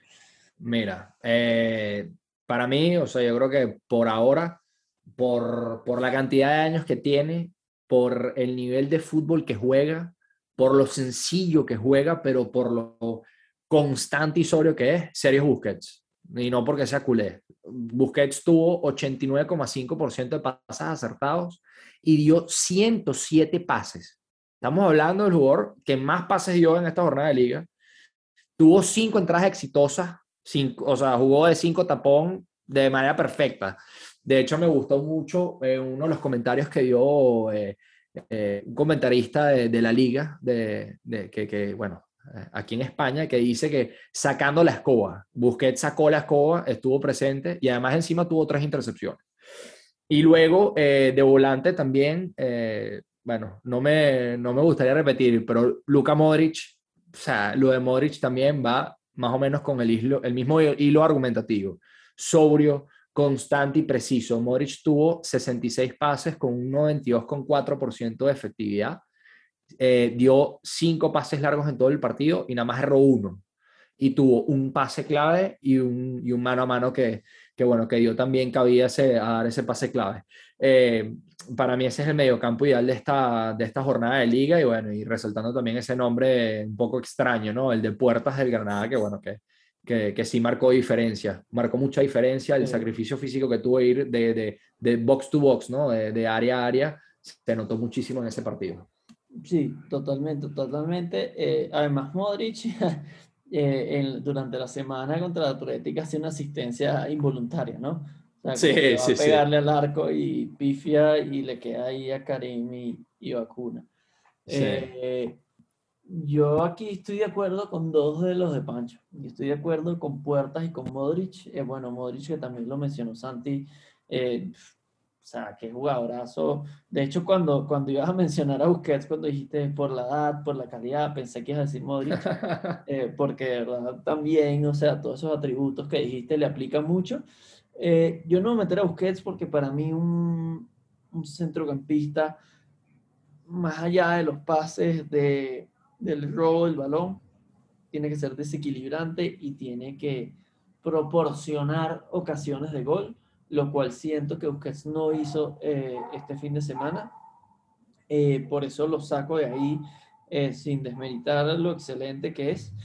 Eh, y estaba, estaba muy dubitativo entre Juanmi y Canales, ¿no? Porque la verdad con el Betis ambos jugaron muy bien, o sea, no... Lo de Canales fue espectacular esa transición ofensiva, la pausa que tiene, de hecho el recorte que hace dentro del área es de locos, es de locos. Sí, exacto, o sea, es algo impresionante como, o sea, ambos, ambos jugaron espectacular, de verdad. Eh, voy a meter a Juanmi, voy a meter a porque, porque no solamente jugó muy bien y fue muy bien a, nivel táctico y ofensivo, sino que pues termina siendo el gol.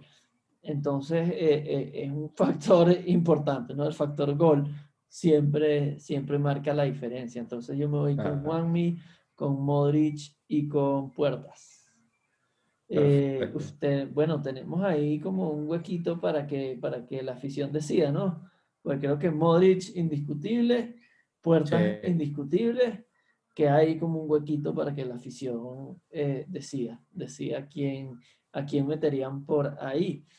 Y vamos a, acabar con, bueno, eh, nuestra, nuestra delantera no fue un festival de goles definitivamente eh, esta fecha de la liga, de hecho en cuanto a goles, creo que, creo que la, la, la máxima diferencia eh, de parte de los equipos que ganaron fue de dos goles, o sea, no, no, no hubo demasiados goles durante esta fecha, pero bueno, sí hay delanteros que, que hicieron muy bien el trabajo. Pancho, para ti, ¿quiénes son los tres delanteros de la fecha?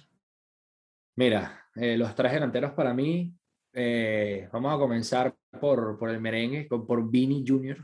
Lo de Vinicio fue, bueno, es que de verdad que está enchufadísimo, tiene un desparpajo en el uno contra uno. De hecho, recuerdo una transición ofensiva que tuvo el Madrid donde hace un control orientado con el pie derecho, le viene, bueno, es un ladrillo el, el, balón que le, que, le viene y controla, con, parece que le da con la espuela, pero le da con el, con el exterior del pie derecho y tira el balón hacia, hacia adelante para arrancar en sprint. O sea, Vinicius ahorita está a un nivel altísimo, tanto en lo técnico como en lo táctico. Y, bueno, y eso se nota, ¿no? Vini tuvo cinco tiros, eh, de los cuales cuatro fueron a puerta, marcó un gol, eh, fue regateador, en el uno contra uno, implacable, desbordó. Bueno, o sea, tuvo esa pared de, por dentro con, con Jovic que, que, que, le dio el, el, gol. La verdad es que inicio estuvo un partido superlativo, diría yo que fue el, el jugador con, si tuviésemos que, que, poner algún tipo de rating o, algún puntaje, el puntaje más alto se lo lleva Vinicius en esta jornada, no cabe ningún tipo de duda. Luego, eh, Angelito Correa, el Atlético, eh, tuvo esparpajo, desborde, asistencia, bueno, tuvo eh, una asistencia, creó oportunidades.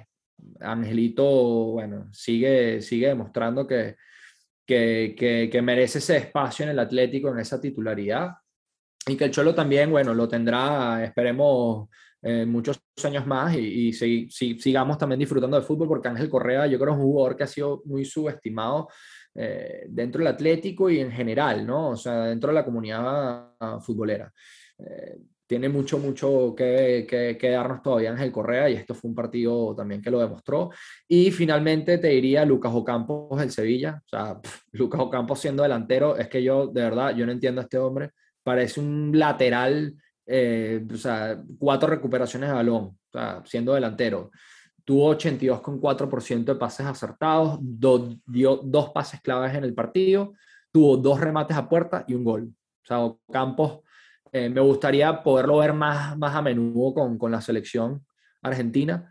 Eh, yo, creo que, yo creo que también es un jugador que desde hace, diría yo, un par de años, la primera vez que, que lo vi teniendo un partido de estos, me, me quedé loco porque además es jugador eh, a nivel técnico espectacular, ambidiestro casi puro, le pega las dos piernas muy, muy bien y, y bueno, y tiene eso, tiene lo que, lo, lo que cualquier técnico querría de, un, de un jugador de, de, estas, de, bueno, de su posición de extremo. O sea, tiene desborde, tiene uno contra uno, tiene pase gol, tiene remate también. lo tiene todo Lucas Ocampo. Así que bueno, este sería mi tridente, la verdad. Poquito diversificado, pero, pero bueno, ahí con, con dos argentinos y, y, un, y, un, brasileño, ¿no? Quizás puros, puros latinoamericanos delanteros. No sé qué les parece, pero yo creo que la verdad es que va bien. Habla muy bien del, del, del, nivel de fútbol que está teniendo Latinoamérica en estos momentos.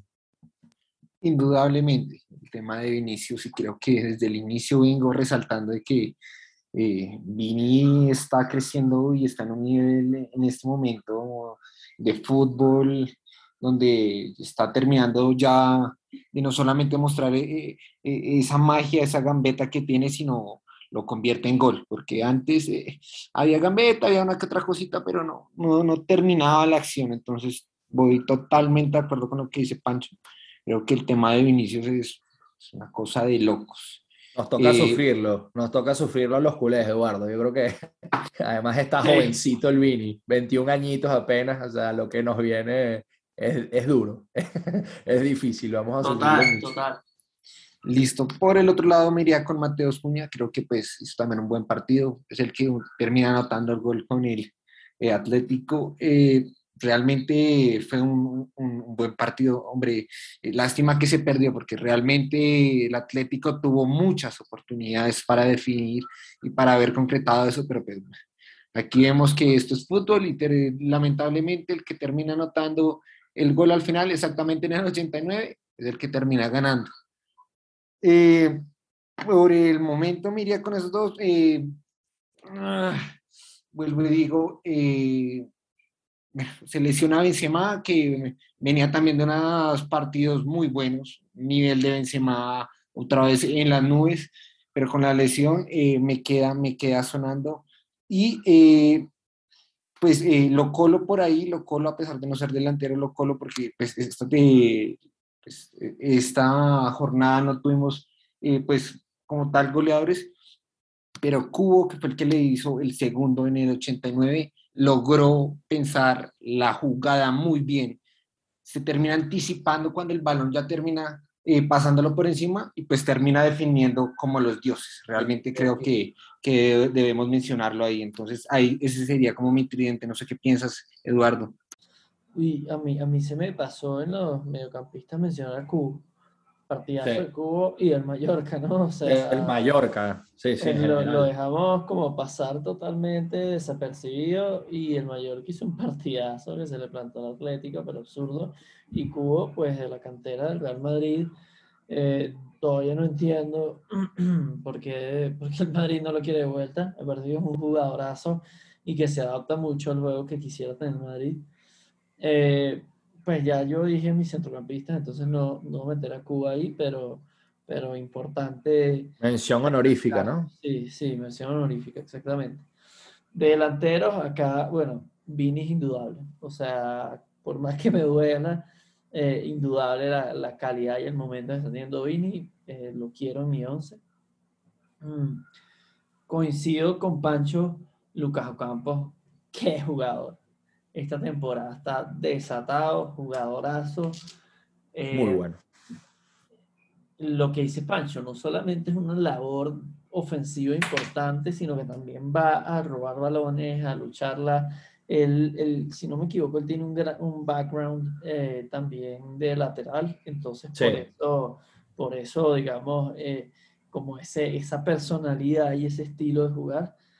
Y mira, yo voy a meter un 9 que ya lo habíamos mencionado, pero, pero, pero nadie lo puso acá de nueve, que yo creo que, que ha sido, o sea, muy criticado y cayó bocas eh, ayer, y es Luka Jovic. Eh, Jovic hizo un partidazo, o sea, muy cumplidor. Eh, tienes la presión de estar en el Madrid, tienes la presión de que tienes que ganar sí o sí, contra un rival complicado porque la Real Sociedad sí es verdad que sabía complicar a los que van de primero en la tabla. Em, y hizo un muy buen trabajo, asistencia. Y además, Eduardo, además, Eduardo, tienes la presión de reemplazar a Benzema. exacto, O sea que llenar esos zapatos es muy difícil y Jovic lo hizo de muy buena manera. Muy, muy buena manera. Sí, yo me, yo me quedo con Jovic.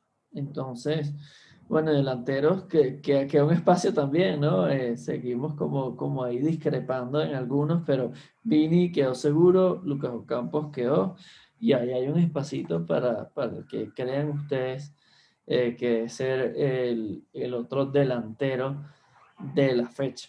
Mm. Mira, por mí yo, yo pondría a Luka Jovic. De verdad que... Bueno, listo. Pancho, me gustó muchísimo. sí, sí, sí, sí, Dejemos a Jovic un, un, un 11 bastante merengue, ¿no?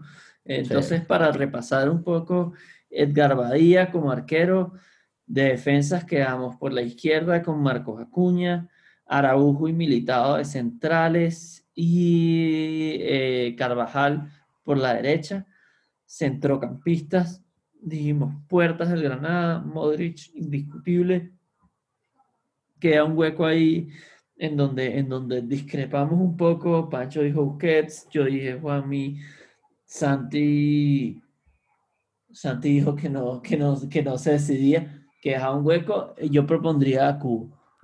Eh, ahí está, ahí, ahí, se, fírmalo, fírmalo. Sí, sí, se complementa ahí con. Fírmalo.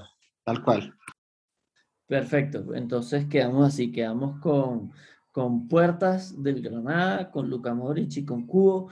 Y de delanteros quedamos con Vini, con Lucas Campos y un 9 que fue letal esta fecha, como lo fue Luka Jovic. Eh, bueno, eh, salgamos de, la liga, ya que hemos hablado un poco eh, sobre, sobre esta liga tan, tan competida y tan, y tan extraña como ha fluido este año y vayámonos a las otras ligas, ¿no? Eh, yo quiero pues empezar por lo que es para mí la más destacable y lo que veníamos hablando, que es la liga más competitiva, que es la liga inglesa. Desplazan al cabeza de la liga, el Chelsea, que iba muy cómodo, que veníamos hablando muy bien del Chelsea eh, en la temporada de fútbol y birra. Y fíjense cómo son las cosas, ¿no? Un mal partido pasa a ser el primero a ser el tercero. Está en este momento el primero de la tabla es el City con un partidazo. El segundo es el Liverpool también con un partidazo. El tercero es el Chelsea. Y algo que venimos mencionando, ¿no? O sea, no, no pierde con cualquier rival. Pierde, eh, bueno, hoy, eh, hoy no, eh, esto fue ayer pierde contra el, el West Ham, que veníamos hablando de lo bien que estaba jugando el West Ham. Hablamos de lo bien que estaba jugando, se cayeron y perdieron. Y ahora vienen con un carácter impresionante a ganarle al Chelsea, pues en casa del West Ham, pero, pero con, con un partidazo, ¿no? O sea, Bowen, no sé si tuvieron la oportunidad del partido, pero Bowen hace un golazo impresionante. Me gustó mucho, mucho el partido de, del West Ham. Eh, esta liga es muy competitiva, muy aguerrida. Mm, no sé, ¿qué, qué, qué opinan ustedes? ¿Qué opinan ustedes cómo ven la liga inglesa? Mira, yo creo que podría decir que sin ningún tipo de duda es la liga más competitiva en la actualidad. O sea, es una liga que ves los primeros cinco o seis equipos y o sea, cualquier equipo tiene, tiene cualidades para jugar en, en, Champions, pues, tiene cualidades para ser el campeón de la misma Premier. O sea, se juega un fútbol que, que, que, poco a poco hemos ido viendo también evolucionando, porque la Premier se decía, ¿no? Que era la liga más física, que era la liga que, bueno, que costaba eh, más a los jugadores que no estaban acostumbrados a este nivel de, de bueno, de, de, entrada, porque es un poco más permisivo a nivel de arbitraje y, el, y la Premier ha ido poco a poco evolucionando para bien a nivel futbolístico, ya no se juega tanto al pelotazo, sino que, que, bueno, que se busca a nivel táctico estructurar mejor los partidos a nivel ofensivo, eh, a nivel defensivo las contras son mucho más verticales y mucho más limpias en la transición. Y bueno, esto se debe también a, la labor que están haciendo todos estos técnicos, ¿no? Guardiola con el City, Klopp con el Liverpool, eh, el mismo Tuchel con, con, el Chelsea y para de contar. O sea, se nota muchísimo lo que se está haciendo en Inglaterra y está gustando mucho. Está gustando mucho. A mí personalmente cada vez me, me interesa más la Premier y, de verdad que, bueno, que, que a gusto además ver un West Ham, un West Ham United de cuarto, ¿no? Los titulares eh, después del partido decían que son los reyes de Londres, ¿no? Después de haberle ganado al Chelsea, qué, qué locura, qué locura ver al West Ham. Eh, lo bien que está jugando y, el impacto que está teniendo en Inglaterra. Creo que siempre en fútbol y birra lo hemos dicho. Creo que la liga inglesa es una de las más competitivas y poníamos ejemplos de eh, Leicester, que la ganó en su tiempo, pero eh, aprovechando que está David Pancho con nosotros, queremos ver esa perspectiva que tienes desde el fútbol de España, cómo ves la liga inglesa y, y, más que todo a un equipo en especial. Y, y, aprovechando el desorden que hay actualmente, me gustaría que habláramos del United.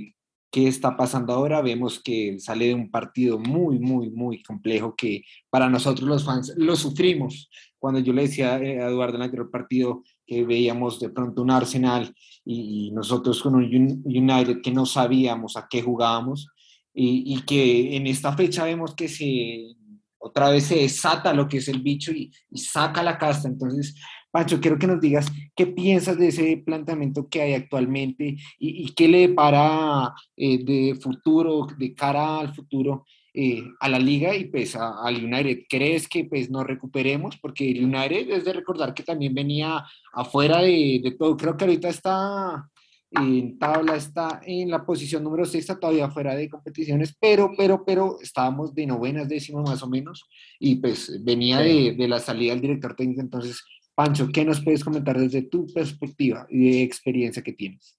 Mira, eh, el Manchester United ahorita eh, está en una etapa de transición, claro está, y se puede quizás contrastar también, utilizar el ejemplo, ¿por qué no?, del Barcelona. Eh, sabemos que, bueno, que Ole Gunnar Solskjaer estuvo en el, United como una leyenda del mismo club, se le había dado el voto de confianza para poder dirigir al equipo, para poder lograr resultados positivos, no se dio. Y bueno, ahorita vemos que, que, esa transición está en pleno efecto. Eh, el United, diría yo, no está jugando su mejor fútbol, evidentemente, pero tiene individualidad, o sea, tiene, tiene equipo que resalta también por sus individualidades. Tienes a un Cristiano Ronaldo, el bicho, que bueno, que, que yo creo que todavía nos quedan muchos años por disfrutar. Esperemos que sea así de su fútbol, porque es un, o sea, es un enfermo, es un enfermo del fútbol, eh, cómo entrena, cómo juega todos los partidos, o sea, de verdad que se suda la, la, camiseta y, eh, en, cada ocasión y, eso se nota. Pero también tienes a un Bruno Fernández, a, un Jadon Sancho, a un, a un, Marcus Rashford, ¿no? O sea, en general lo que es el mediocampo y la delantera del United es muy buena. Y también en defensa, bueno, te diría que esta temporada no está muy bien en especial Harry Maguire. Creo que... la novia fea que es Harry Maguire. efectivamente, efectivamente. Harry Maguire, no sé, no, no termina de, de, encajar bien, creo yo, eh, a nivel defensivo con el equipo y, y, bueno, se está, se está notando, ¿no? Eh, lo que Mira, Harry Maguire entró hace tres temporadas y ya es el capitán del United. O sea, si vas a hacer eso, dale la cinta capitán al bicho y ya efectivamente, yo creo que Cristiano Ronaldo tiene dura saleta de capitán de brazo, tendría mucho más peso claro, que, el mismísimo Harry Maguire. Harry Maguire podrá tener mucho carácter, pero, pero me parece un jugador demasiado mediocre para portar la cinta capitán del, del Manchester United, además. Sí. pues, se podría decir que el equipo más histórico, eh, o, o, bueno, se la pelea ahí de repente con un Liverpool pero, pero uno de los equipos más históricos de la liga inglesa, por favor, o sea, ¿cómo vas a dejar a, Harry Maguire capitán? No, y en general también, o sea, lo más, lo, te diría yo que lo más curioso de todo es que para llevar el brazalete de capitán, eh, habiendo, habiendo yo personalmente sido entrenador de un equipo de juveniles, eh, uno, uno siempre busca de alguna manera realzar las a esos jugadores que tienen muchísima personalidad dentro y fuera del vestuario. Eh, así como en el campo de juego. Es muy importante. Y Harry Maguire es un, es un jugador con personalidad, pero claro, eh, no sé, yo creo que tres años para, para aportar el brazalete del United es muy poco y, y, tampoco tiene quizás la, la, veteranía que tiene un Cristiano Ronaldo, o sea, o el mismísimo De Gea. De Gea, no, es un, no es un jugador de personalidad, pero, pero bueno, e, estas curiosidades del fútbol también te las da es, es, lo que piensan los jugadores, que son los que al final escogen quiénes son los capitanes internamente en el fútbol de este nivel. Y, bueno, eh, ahora que llegó el bicho y, y, se tuviesen que elegir de nuevo los capitanes, no tendría ningún tipo de duda que, que Cristiano Ronaldo terminaría allá arriba.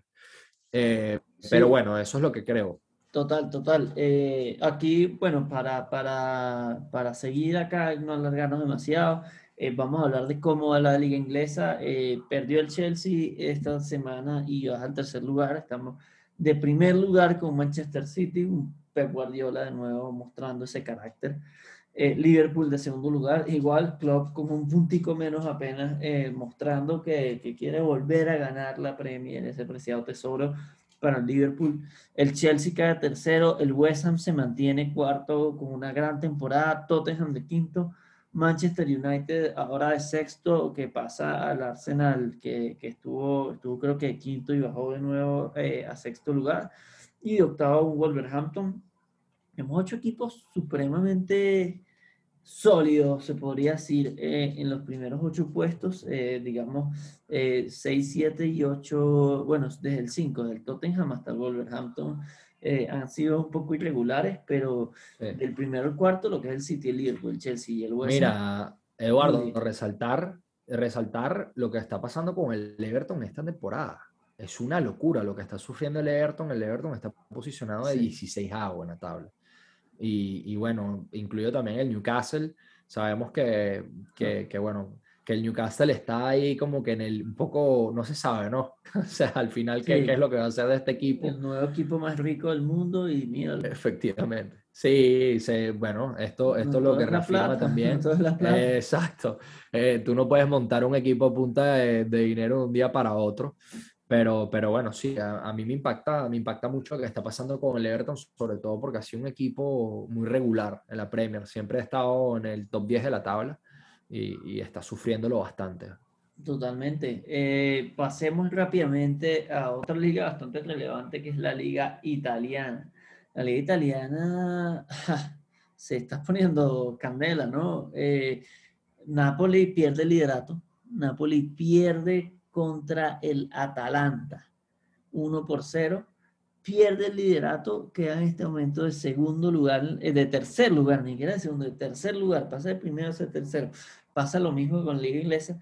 Estas ligas, las que para mí son ahorita las más competitivas. Para mí la inglesa, digamos, por el porte de los jugadores que tiene, pero la italiana por la calidad de la competencia que está viendo últimamente donde veíamos que la fecha pasada el Napoli era el primero y pasa a ser tercero también, con un solo partido, y donde los cuatro primeros han estado sólidos en esos mismos cuatro puestos eh, que van y que vienen durante toda la temporada, que tenemos ahorita en este momento en el primer puesto al Milan, el AC Milan, recuperando, ¿no? Eh, venía de unas temporadas muy malas, muy, muy malas. Sí, eh, desaparecido por completo el Milan. Exacto, o sea, se están haciendo como la competencia entre el United y el Milan a ver quién es el equipo grande más malo de, de todos los tiempos y, y pues sí. aparentemente lo gana el United porque el Milan está retomando eh, de primero, el Inter va de segundo también siguiendo muy de cerca con un puntico menos y con dos menos el Napoli, o sea, ahí mismo y pues ya con, con unos cinco menos que, con unos cuatro menos, perdón, que el Milan, el Atalanta, pero miren esto, o sea, cuatro puntos de diferencia entre el primer y el, cuatro, y el cuarto puesto eh, de la liga italiana, muy interesante.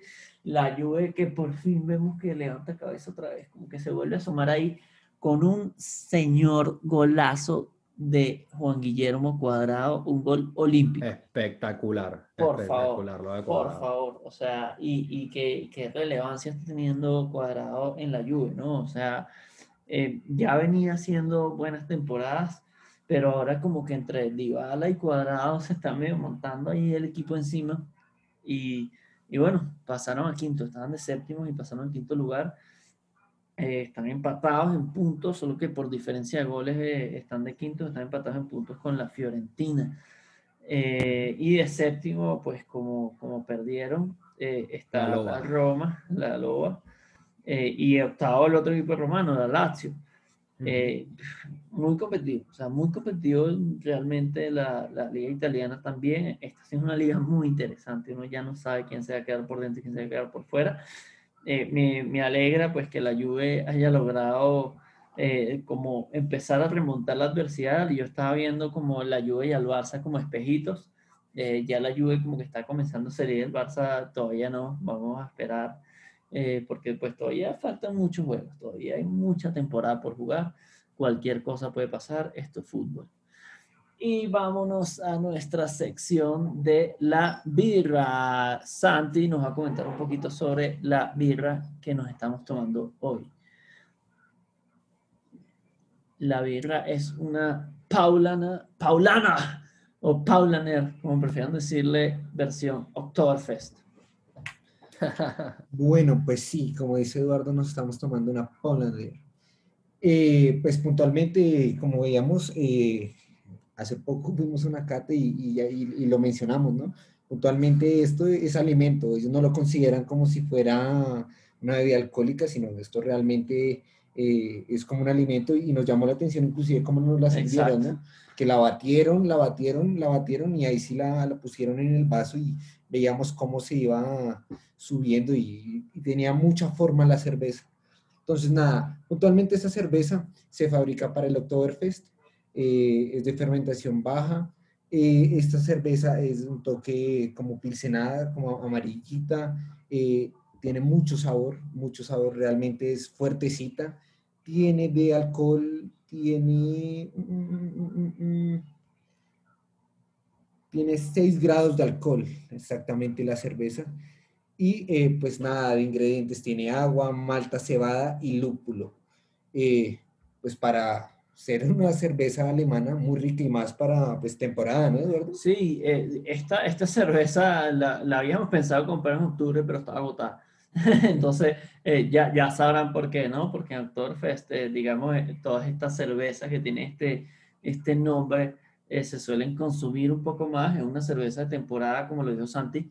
Eh, Paulana, ¿por qué? Porque Paulana es de los monjes paulinos, los monjes paulinos que, que emigraron a Alemania y montaron su, su, cervecera, su destilera allá en Múnich. Em, ahorita eh, una de las cervezas, una de las cervecerías más grandes de Alemania, em, además del mundo, ¿no? Eh, una cerveza que, que, o sea, que, se, que se exporta muchísimo eh, patrocinantes del Bayern Múnich. De hecho, cuando fuimos a la cata, nos comentaban como un dato curioso que antes y después del entrenamiento, los jugadores del Bayern Múnich se toman una cerveza paulana porque el, tema del trigo y, y, eh, y, del proceso, pues eso hace que, que se hidrate y que, y que los músculos se llenen de fibra yo honestamente dudo mucho que sea verdad, ¿no? Yo no creo que Lewandowski, por favor, o sea... Miren, es el secreto de Roberto, ¿eh? Miren el, cuerpo que tiene Roberto Lewandowski, que tiene que si 0% de grasa, eh, no creo, la verdad, que se tome una cerveza antes y después de entrenar, pero pues me pareció un mito bien, bien interesante y, y, y que pues toca ver, toca ver qué tan verdad es, pero pues se lo dejo a ustedes a, a su imaginación si creen que sea verdad o no. Eh, esta, esta cerveza paulana eh, acá en Colombia la pueden encontrar en, en, diferentes superficies, en un carulla, en el monje, que es un, un gastrobar eh, especializado en cervezas internacionales. pero, pero muy buena, muy recomendada. El sabor es, digamos, una cerveza rubia que tiene un sabor, un buen cuerpo, un buen sabor pero que al mismo tiempo no es tan pesada como, como lo podría ser una cerveza tipo porter negra que es ahumado. Esta es una lager, digamos, un poco más suave. Y con esto cerramos nuestro programa de hoy. Eh, muchas gracias, eh, gracias Santi, gracias a nuestro invitado especial, eh, Pancho José Francisco. bueno, y a disfrutar del fútbol y de una buena birra. Muchísimas gracias a ustedes por la invitación y, y así es. Un gran saludo y, y, bueno, espero también poder participar en alguna futura ocasión. Claro que sí, salud. Claro que sí, salud. Salud.